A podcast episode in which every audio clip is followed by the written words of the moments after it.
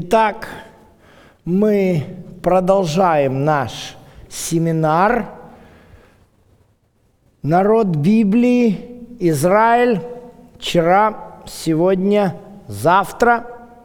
И вы видите, те из вас, кто прослушали с самых первых э, лекций, то вы заметили, как мы идем с вами поэтапно по истории.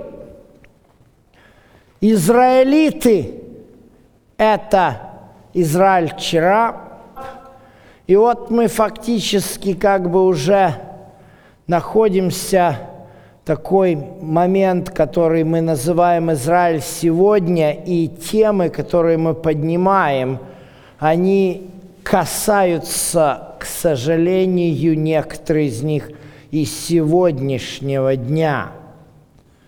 Тема «Кто распял Иисуса?»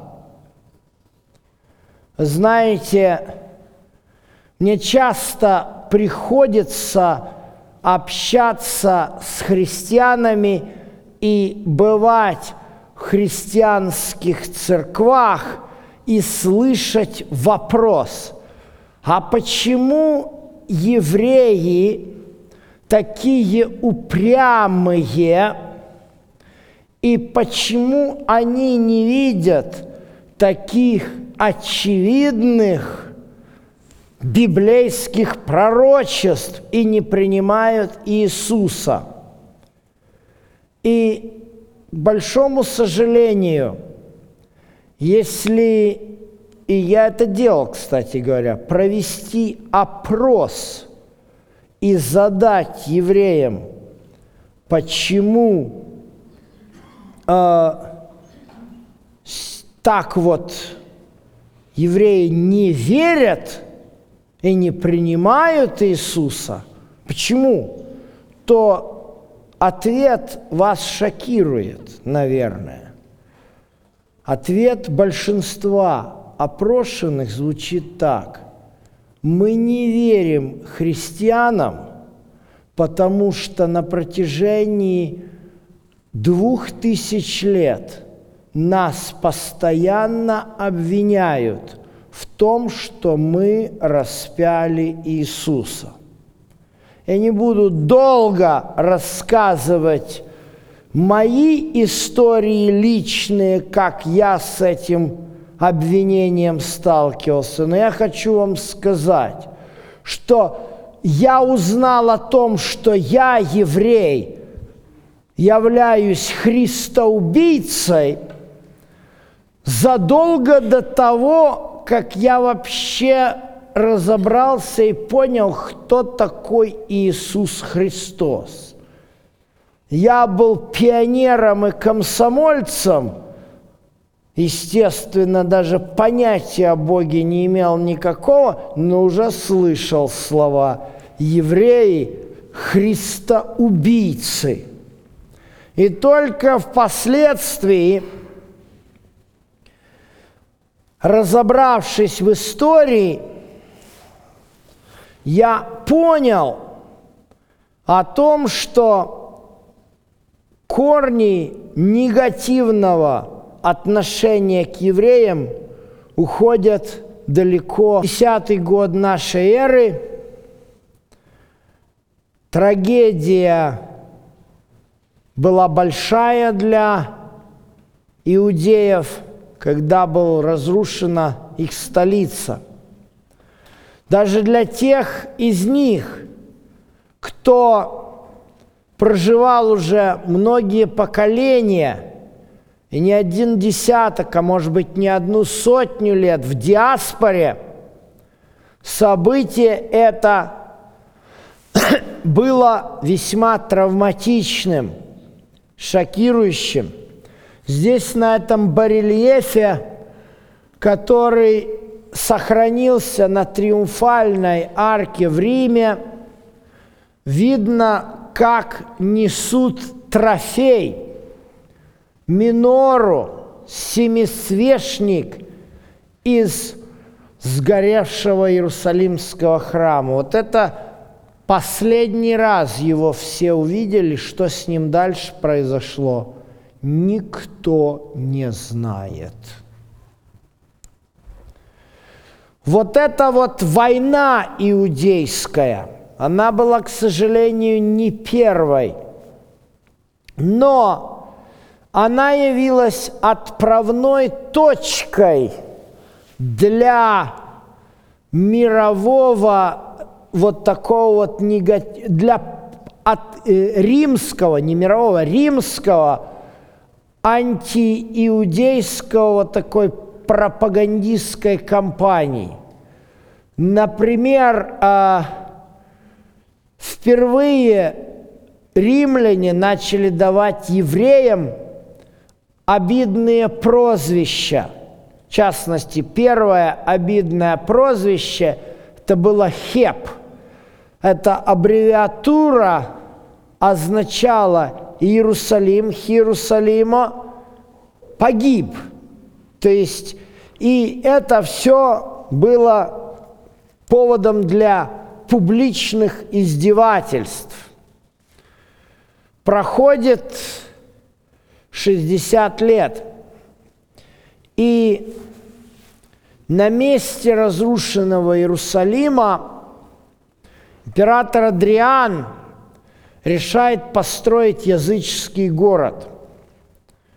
В частности, евреям после разрушения храма не позволялось заходить в Иерусалим, вообще на эту территорию, на это пепелище.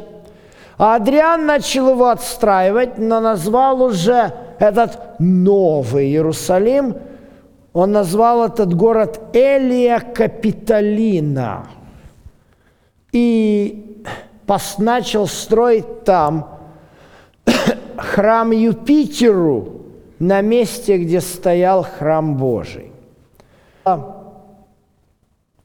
Э, восстание. Восстание под руководством человека, которого называли, э, которого звали Симон, сын Касибы, но ему дали другое название, имя. Ему дали имя Баркохба, сын звезды. Если вы читали то, что произрек Валаам об Израиле, там сказаны такие слова. Звезда исходит от Иакова, и не сходит она на Израиля.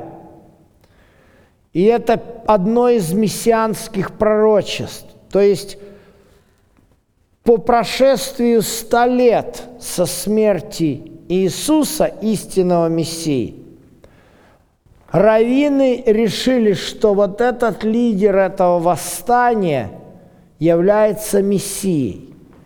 К большому сожалению, восстание потерпело крах. И, конечно же, это было великое разочарование. Мессия был убит. Но, но антиеврейские настроения, как расплата за восстание, восстание еще более усилились.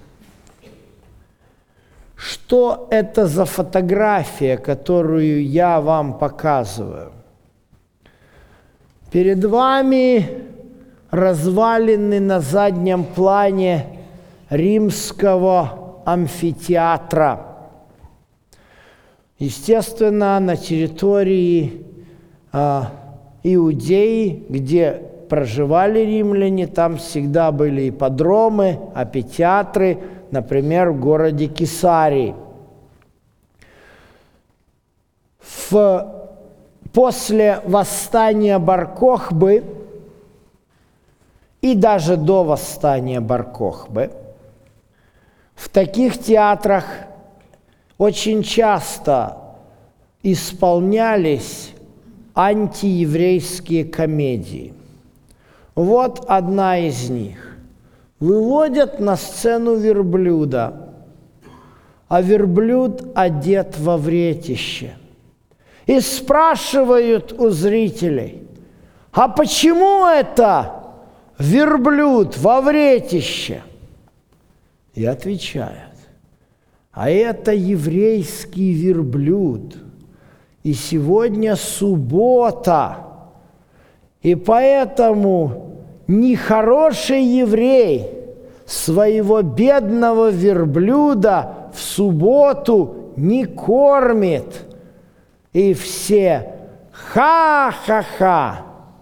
Понимаете? Не могли не найти отклика у христиан. Проблема-то вот в чем. Мы с вами разбирали на прошлой лекции о том, как образовалась христианская церковь. Она образовалась из евреев, которые уверовали в Иисуса как в своего Мессию. То есть вот этот первый период христианства, да, будем так говорить, с 31 года до на, ну, нашей эры по смерти Иисуса, ну где-то до сотого, 110 года нашей эры, вот, буквально после смерти первых апостолов, да, в православной российской историографии это называется первоапостольский период. Но у него еще есть одно название. Называется это иудео-христианский период. То есть тогда в основном большинство христиан были евреями, а те не евреи, которые были частью этих общин – римские власти на них смотрели тоже как на евреев. То есть человек для римского э, судебного исполнителя, если какой-то грек или кто еще из языческой религии обращается в христианскую, это одинаково что он идет в синагогу, что он идет в новую иудео-христианскую общину, он обращается в иудаизм. И поэтому, как, хоть и христиане не участвовали в этих восстаниях Баркохбы, но тем не менее к ним относились как к евреям. И вот здесь, конечно, это было серьезным испытанием для многих верующих. Знаете, я приведу пример из современности. Был, у меня есть один хороший знакомый, верующий человек, служ, священнослужитель. У его отца была интересная история. Он, его отец, родился на Западной Украине, и когда закончилась Великая Отечественная война, то там на Западной Украине были украинские националисты, и НКВД их отлавливало. А этому так вот отловили и в лагерь.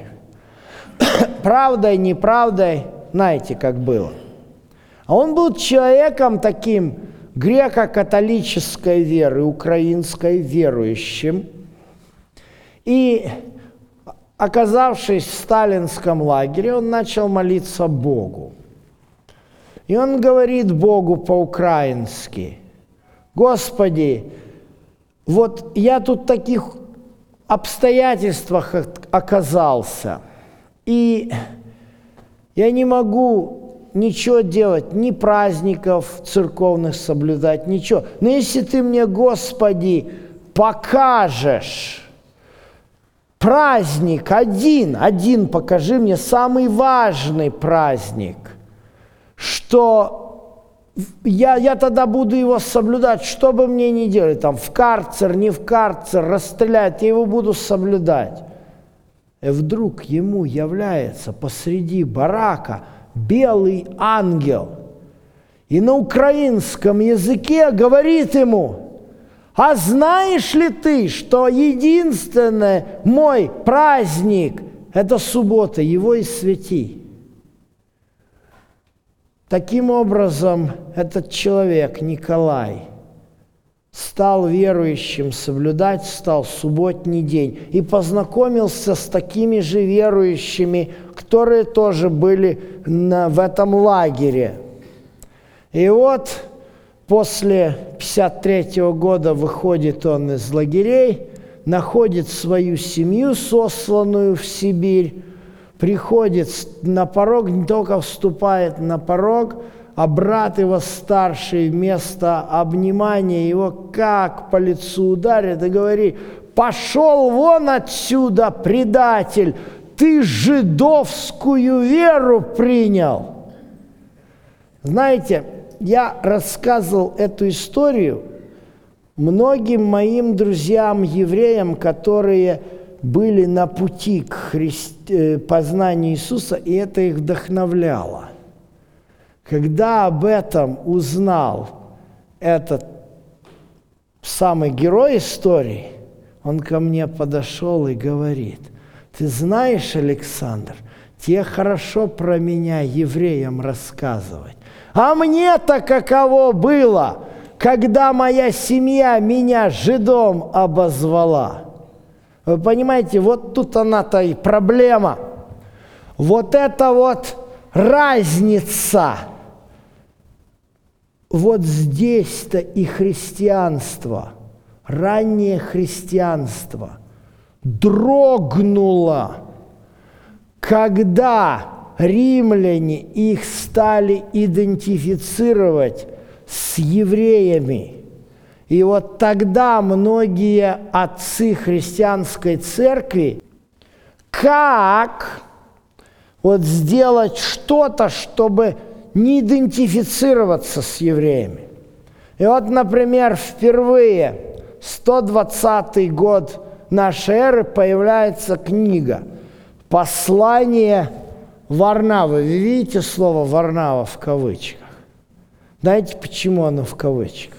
В этом-то году Варнава уже не жил. Вот, поэтому ученые прямо называют это документ – псевдо-Варнавой. Что это самозванец писал, не Варнава. И вот э, что он пишет, что он только не пишет здесь. Вот, например, э, он пишет, все переводит на аллегорию. Вот э, один из примеров – когда Моисей сказал, что вам не следует употреблять пищу, свинину, там, коршуна, ворона или какую рыбу, э, которая э, не имеет чешуи, э, он это э, принял в связи с тем, что есть э, три момента. Прежде всего, эти заповеди, вот здесь э, написано это, перевод с греческого на английский язык, даны Моисею духовно.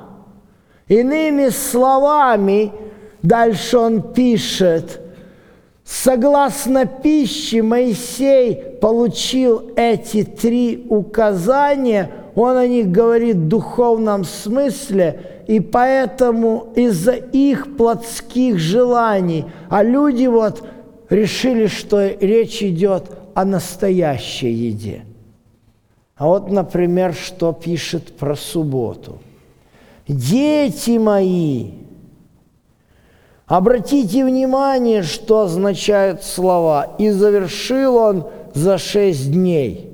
Это означает, что через шесть дней, что это означает, что через шесть тысяч лет он все приведет к концу, ибо для него день, как тысяча лет. Поэтому, дети мои, шесть дней – это шесть тысяч лет. А дальше написано, и он почил в седьмой день. Это означает, что его сын придет и совершит суд над всеми беззаконниками. Вы понимаете? Перед вами типичный пример греческой аллегорической интерпретации Библии. 20 год – это упадок иудеохристианства, и на место иудеохристианства вот эти документы нам показывают, исторически. Приходит новое поколение христиан, которые очень негативно настроены к закону Божьему, которые очень негативно настроены ко всему, что, по их мнению, имеет еврейские корни. Вот здесь дальше этот псевдоварнава говорит, вот, Бог же говорит, я не могу выносить новомесячья и субботы. Это он означает, это означает, что так как евреи соблюдают субботу, Бог не хочет этого видеть. И вот обратите – внимание на предложение, которое этот самозванец выносит. Поэтому мы желаем внести идею о восьмом дне в праздновании дня, на который, в который Иисус воскрес из мертвых. Вы понимаете? Идеи изменения отмены субботы и вместо нее празднование Дня воскресения Иисуса, видите, оно здесь даже еще вот таким незрелым образом, он даже не говорит о первом дне недели, он говорит о восьмом каком-то дне. Да, но идеи начали витать в трудах вот этого лжеварнавы, в трудах Оригена, в трудах Иустина Мученика, в трудах э, Игнатия Антиохийского. Не все отцы церкви так воспринимали. Если вы посмотрите, например, Иринея Леонского, я как раз привожу отцов церкви второго века.